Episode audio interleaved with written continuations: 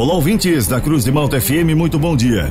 Bom dia, Tiago, bom dia, Juliano. A partir de agora, eu trago as informações da segurança pública para o plantão policial desta sexta-feira, 3 de março de 2023. E esses são alguns destaques da edição de hoje. Roçadeira é furtada de galpão em Braço do Norte. Dick recupera veículo roubado durante assalto à residência em Tubarão.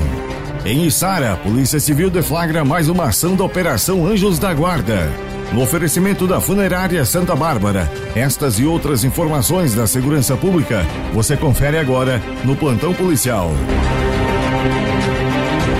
No dia de ontem, a Polícia Civil de Sara, com o apoio da Polícia Científica, deflagraram a Operação Policial Anjos da Guarda, visando identificar suspeito de armazenar fotos e vídeos de conteúdo relacionado à exploração e ao abuso sexual infanto-juvenil. Na ação, equipamentos eletrônicos do investigado foram apreendidos e serão encaminhados à Polícia Científica para a realização de perícia. A Polícia Civil de Tubarão está investigando o roubo a uma residência ocorrido no bairro Vila Moema no dia 28 de fevereiro. Inúmeras diligências vêm sendo realizadas e na manhã de ontem, investigadores da DIC de Tubarão localizaram e recuperaram no bairro Congonhas o veículo roubado durante o assalto. O inquérito policial foi instaurado e as investigações prosseguem.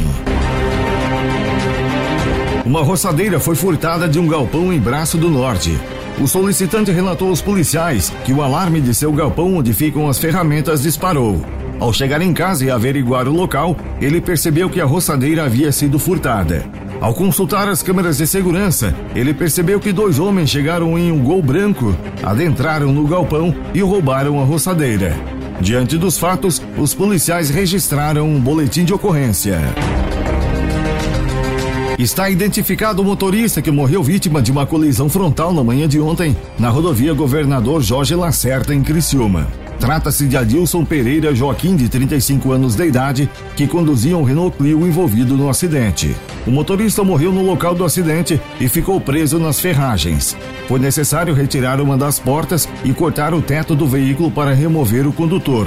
O outro veículo envolvido na colisão é um ônibus que transportava 15 estudantes universitários para o NESC, mas nenhum se feriu.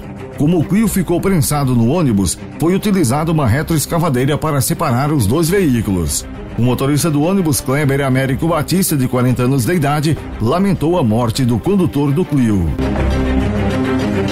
Um adolescente de 15 anos de idade e um homem de 29 anos foram flagrados com crack em Braço do Norte. A polícia militar em rondas pelo bairro São Januário avistou um cidadão em pé e o outro em uma moto CG, onde houve a entrega de algo de um para o outro. Com a aproximação da viatura, o condutor da moto tentou se evadir do local e o adolescente saiu andando em passos acelerados. Efetuada a abordagem, foi encontrado em posse do homem que estava na moto uma pedra de crack, a qual estava dentro de sua pochete. Já com o adolescente, foi localizado 132 reais e cinco pedras de crack. Diante dos fatos, a droga foi apreendida e os envolvidos foram encaminhados para a Delegacia de Polícia Civil de Braço do Norte. No oferecimento da Funerária Santa Bárbara, estas foram as informações do plantão policial para esta sexta-feira, 3 de março de 2023. Nas horas mais difíceis da vida, a Funerária Santa Bárbara estende a sua mão amiga e mostra todo o profissionalismo e respeito com a sua dor. Funerária Santa Bárbara.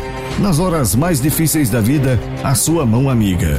O plantão policial está de volta na segunda-feira, aqui no jornalismo da Cruz de Malta FM. Continue sintonizados com a gente. Aqui na Cruz de Malta tem música e informação.